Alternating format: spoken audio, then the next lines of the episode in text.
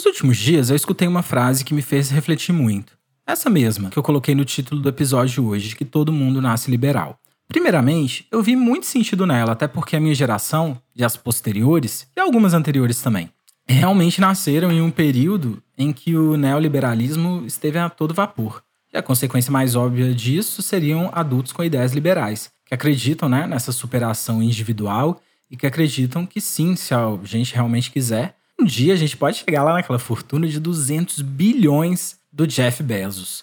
Basta ter uma boa ideia. Mas no episódio de hoje eu quero ir além disso. Eu quero explorar os motivos pelos quais cada vez mais nos afastamos disso. Para quem quiser acessar mais conteúdos, é só me seguir no Insta Momento.crítico, ou então, para quem quiser aquela interação gostosa, pode me achar no Twitter também, como Fengel Underline. Na descrição do episódio você encontra tudo isso e o meu e-mail também.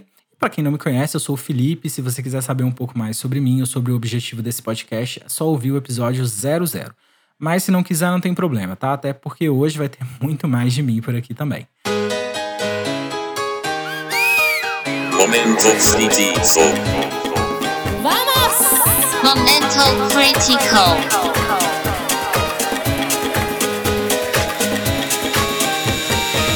Momento crítico. Ontem de madrugada eu estava procurando um e-mail específico na parte de enviados.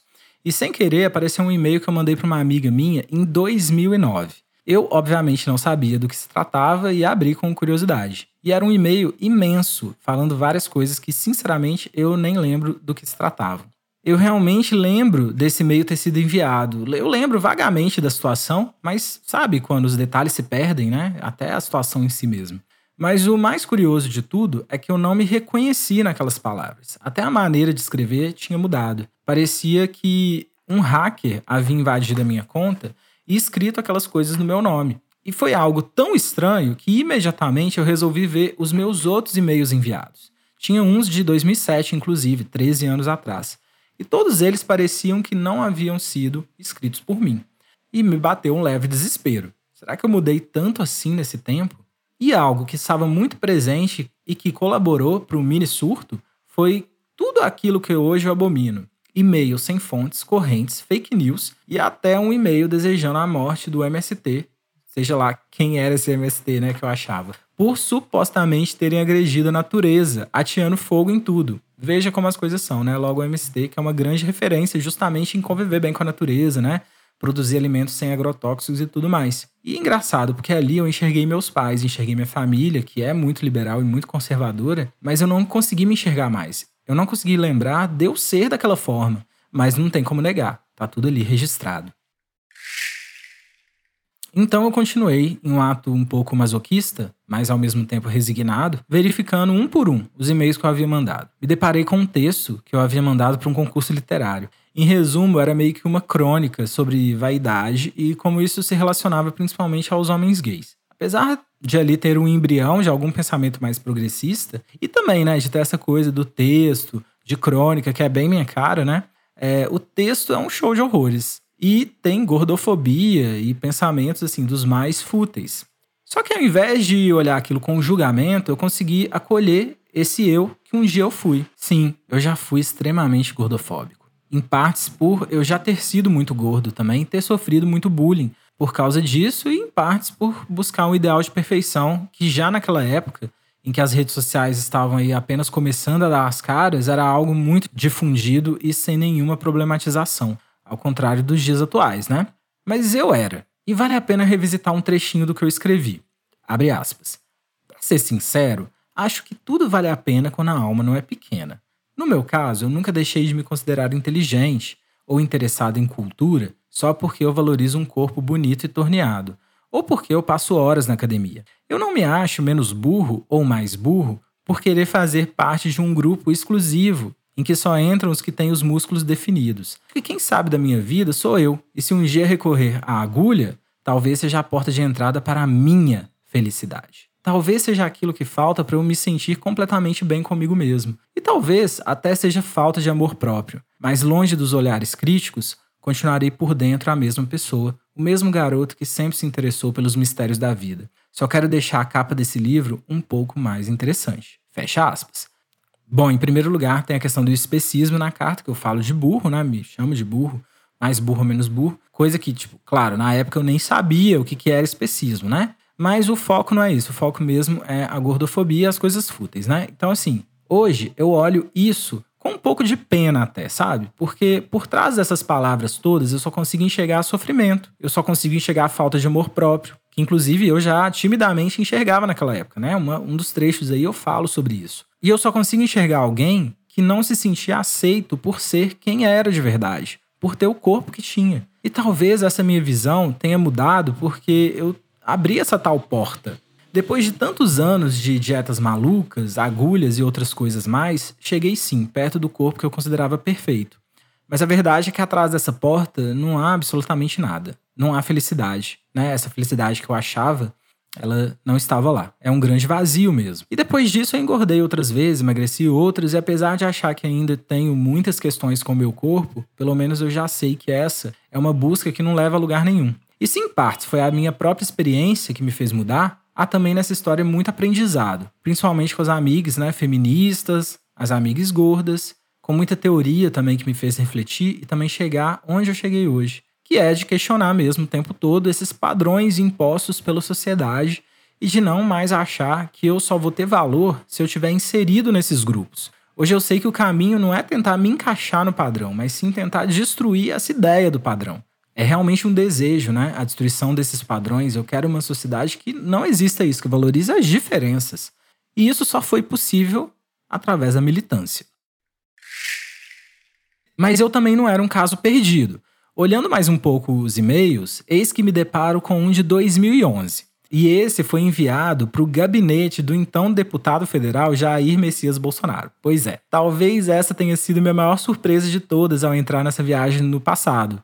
Eu realmente nem imaginava que desde então, desde 2011, né, eu já repudiava esse ser de todas as formas que eu poderia imaginar. E ali eu me reconheci, consegui me enxergar. Era uma carta aberta, na verdade, direcionada a ele e também à Câmara dos Deputados, em que eu dizia algumas coisas que eu ainda digo hoje em dia. E eis um trecho aí para vocês. Abre aspas. Se o senhor é a favor da família, como diz, deveria pensar em primeiro lugar que a melhor forma de proteger a sua família contra alguns inimigos imaginários que o senhor deve ter é com amor e respeito. Se o senhor, que exerce um cargo público, foi incapaz de demonstrar qualquer amor e respeito à população brasileira, que, digamos de passagem, possui mais de 50% de negros e mais de 15% de LGBTs, Imagino como deva tratar a sua própria família. Aliás, eu devo bem saber, pois o senhor também comentou. Daria surras no seu filho se fosse homossexual, ou torturaria se usasse drogas, como se isso fizesse alguma diferença. Fecha aspas. E de uma certa forma eu fiquei feliz com essa carta, sabe? Porque eu vi ali o início de tudo que eu poderia vir a ser, de tudo que eu sou hoje. A única parte que me deixou consternado com a minha própria ingenuidade da época, né, foi essa, abre aspas. Apesar de algumas pessoas apoiarem as suas teses, elas felizmente só representam menos de 0,00001% da sociedade. Porque, graças ao nosso Senhor Deus Pai, não ouse usar o nome dele em sua saga sangrenta e baixa, parece que finalmente a sociedade brasileira está amadurecendo e começou a enxergar que o respeito é a base de tudo. Espero ansiosamente pelas próximas eleições, quando, se Deus quiser, ele há de querer, porque é justo e bom, você ao menos poderá se eleger, pois já terá sido caçado. E mesmo que você puder, eu farei questão de pagar do meu próprio bolso uma campanha contra a sua candidatura, para que o máximo que você consiga chegar próximo da política seja pelas páginas de um jornal assistindo televisão. Fecha aspas. Eu realmente né, não imaginava mesmo o que estava por vir. Achei bem ingênuo aí essa parte. Aliás, se alguém me contasse naquela época o que aconteceria apenas sete anos depois, eu com certeza falaria que a pessoa estava louca. E isso me fez pensar, o que, que fez esse 0,00001% que eu mencionei né, na carta se transformarem em 57 milhões? Só um ódio a um partido não é suficiente para explicar tamanha aberração. E bom, ao meu ver, e aí eu parto de uma experiência completamente pessoal, eu acho que além do direcionamento do ódio capturado pela campanha das fake news, né, também tivemos muito avanço em relação aos grupos minoritários. Eu não estava de todo errado quando eu disse na carta que a sociedade estava amadurecendo e desenvolvendo mais respeito. É inegável que avançamos relacionados a tempos passados, talvez nos últimos 10 a 20 anos, mais ainda, com o avanço aí também da internet e das redes sociais. E é óbvio que com esse avanço, aquela figura preconceituosa do macho, branco, cristão, hétero, escroto, lâmbico turnos, hoje representado pelo próprio Bolso Burns, iria se sentir ameaçado por isso, né? Sentir que estava perdendo todas as suas regalias de mandar e desmandar na sociedade, como eles sempre fizeram. E também é óbvio como eles iriam reagir a isso, com violência, a única linguagem que eles conhecem. O conservador, literalmente, é aquele que quer conservar as coisas como eram antes. Né? Aqueles que amam o passado, que desejam o fim dos avanços, que é a favor que todos aqueles que são diferentes deles morram, sumam ou que sejam encarcerados. E essa lógica, que é um pensamento que vem de um topo da cadeia social, é sedutora. Acaba atraindo outras pessoas, que, atendendo um ou outro requisito do conceito, se sente também ameaçada de alguma forma. Em meio a um caos social, tudo que o povo quer é segurança. E quem melhor que o passado para garantir isso? Garantir que tudo voltará a ser como era. Mas a verdade é que não há mais volta, né? Ninguém vai voltar para a cozinha, ninguém vai voltar para o armário e ninguém vai voltar mais para a senzala. E isso ainda vai ser muito motivo para muito embate, portanto, devemos estar preparados. Bom, e voltando ao ponto de onde saímos, o que nos fez mudar de verdade? O que nos faz comprar um discurso desses? Olhando meus próprios e-mails, eu vi dois Philips muito diferentes e cada um deles poderia tomar um caminho. Talvez se eu tivesse ido pelo caminho dos ratos de academia, hoje eu não seria um militante. Talvez teria como quase 40% dos homens gay cis votado também no Bolsonaro. Seria possível? Não sei. Fato é que eu mesmo era um disseminador de fake news. Poderia muito bem ter continuado por esse caminho e ter mentido de ódio, o que quase aconteceu lá por volta de 2013. Mas teve um fator que foi fundamental para eu ter chegado onde eu cheguei: as pessoas que estavam à minha volta. Se hoje eu me enxergo muito mais na carta que eu mandei para o Bolso Burns do que no texto gordofóbico, é porque no meu caminho apareceram pessoas maravilhosas que me mudaram. E eu não falo que me mudaram com a intenção de me mudar, foi um encontro, sabe? Era o que elas falavam, o que elas faziam, o que elas eram. Simples fato de me enxergar nessas pessoas que eu tanto admiro até hoje me fez querer mudar, me fez querer seguir esse caminho. E é muito engraçado, porque se alguém me perguntar quem são essas pessoas, eu sei exatamente quem foi cada uma delas. E talvez elas não tenham a mínima ideia do quanto elas me influenciaram, me fizeram bem, mas eu só espero que o universo devolva todo o bem que elas me proporcionaram pois eu sou muito grato mesmo. Então dá pra gente pensar, talvez a gente não tenha a mínima noção do quanto nós influenciamos aquelas pessoas que estão à nossa volta. E por isso que é tão importante a gente ser responsável com o que a gente fala. E falar, né? E ser quem a gente quer ser de verdade, sem medo. Porque isso a longo prazo, às vezes nem tão longo assim, pode se transformar em uma massa de milhões de pessoas. Quem sabe dessa vez mais do que 57. Por quê? Afinal, o outro lado continua falando, continua disputando debates, continua disseminando mensagens falsas, continua mandando mensagens de ódio, continuam sendo quem querem ser e exercendo esse direito de forma violenta ainda. E não que a gente precise ser violento, apesar que em alguns momentos isso pode ser necessário. Mas nós devemos exercer também o direito de sermos quem nós somos e de falar o que nós queremos falar, né? de não deixar nada mais entalado, não ter vergonha, não ter receio. Eu sei que é difícil, ainda mais quando somos subordinados a essas pessoas. Mas será que vale a pena a gente sufocar a nossa essência para simplesmente deixar essas pessoas horríveis em seus lugares confortáveis? Eu sinto que não dá mais.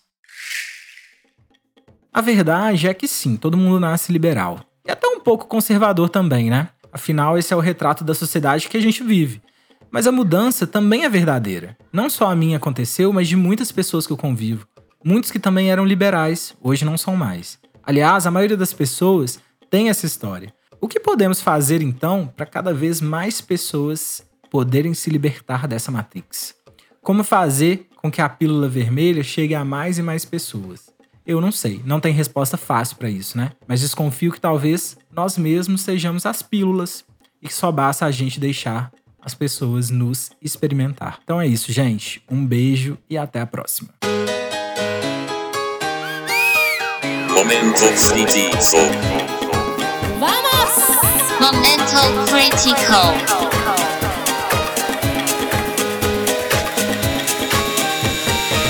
Momento crítico.